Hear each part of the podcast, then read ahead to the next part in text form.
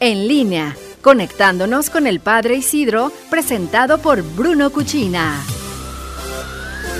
Gracias Iris y de verdad que siempre el gusto es para un servidor estar con nuestro querido auditorio de Noticieros en línea. Gracias por permitirnos compartir con ustedes semana a semana. Antes que se me olvide, primero, feliz día a los niños, mañana que se festeje el día de los niños. Un día de niños especial, diverso, bueno, a disfrutarlo en casa, a disfrutarlo con los seres queridos. A niños, ustedes que nos están dando gran ejemplo de ese quedarse en casa, gracias. Y a seguir con sus buenas acciones, con sus buenos deseos, enseñándonos también a nosotros los grandes cómo aprovechar y cómo hacer rendir mejor este tiempo. Ya que estamos aprovechando a felicitar el viernes a todos los trabajadores en su día, un fuerte abrazo y gracias por su entrega cotidiana. Hoy el Santo Padre cierra el ciclo de catequesis de las bienaventuranzas. El Papa nos invitaba con, profesando la última bienaventuranza, bienaventurados los perseguidos a causa de la justicia, porque ellos es el reino de los cielos. El Papa decía que el camino de las bienaventuranzas es un camino pascual que conduce de una vida según el mundo a una vida según Dios, de una existencia guiada por la carne, es decir, por el egoísmo, a una guiada por el Espíritu. Recordemos que también el Papa, en palabras del Papa Francisco, nos ha dicho que el cristiano está llamado a vivir el espíritu de las bienaventuranzas y que toda su vida haga gustar a los demás el buen sabor de Cristo y del Evangelio. Todo ello nos lleva esta certeza de sabernos bienaventurados. Estas bienaventuranzas, sobre todo esta última que anuncia la misma felicidad que la primera, el reino de los cielos, es de los perseguidos, así como es de los pobres de espíritu, Así comprendemos que hemos llegado al final de un recorrido unificado, desarrollado en las proclamaciones anteriores.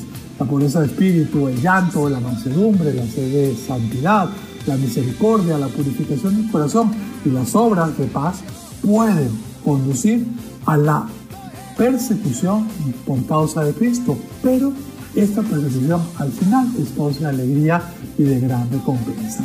También que me han preguntado, gracias a los que preguntan que cómo estamos, vamos bien, vamos avanzando, aquí en Italia vamos avanzando y a partir de la semana que viene cambian algunas de las disposiciones que hay. Y me gustó mucho una invitación muy centrada que el Papa hacía en estos días al iniciar la Santa Misa. En estos tiempos en que se comienza a tener disposiciones para salir de la cuarentena, recemos al Señor para que dé a su pueblo y a todos nosotros la gracia de la prudencia y de la obediencia a las disposiciones para que la pandemia no regrese.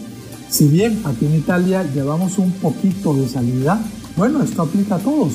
Sigamos con prudencia aquellas indicaciones que nos dan, que nos dan las autoridades, porque siguiendo con prudencia y con obediencia a las disposiciones, haremos que nuestro granote de arena, nuestra montaña de arena, se sume a esta lucha con, contra esta pandemia que está afectando a todo el mundo. Y sobre todo, que el esfuerzo que se ha estado implementando no quede ahí. Sepamos que el esfuerzo que hemos estado teniendo todos va a ayudar y en la medida en que nos sigamos sumando, vamos a seguir saliendo de esta situación. Dios los bendiga mucho, que siga muy bien, que mayo sea un mes de muchas bendiciones para todos, que ya estamos prontos a iniciar. Un servidor, a sus órdenes en las redes sociales, estoy como arroba Padre Isidro LC. Y con el favor de Dios nos escuchamos la semana que viene. Dios los bendiga. Bruno Cuchina presentó En línea con el Padre Isidro.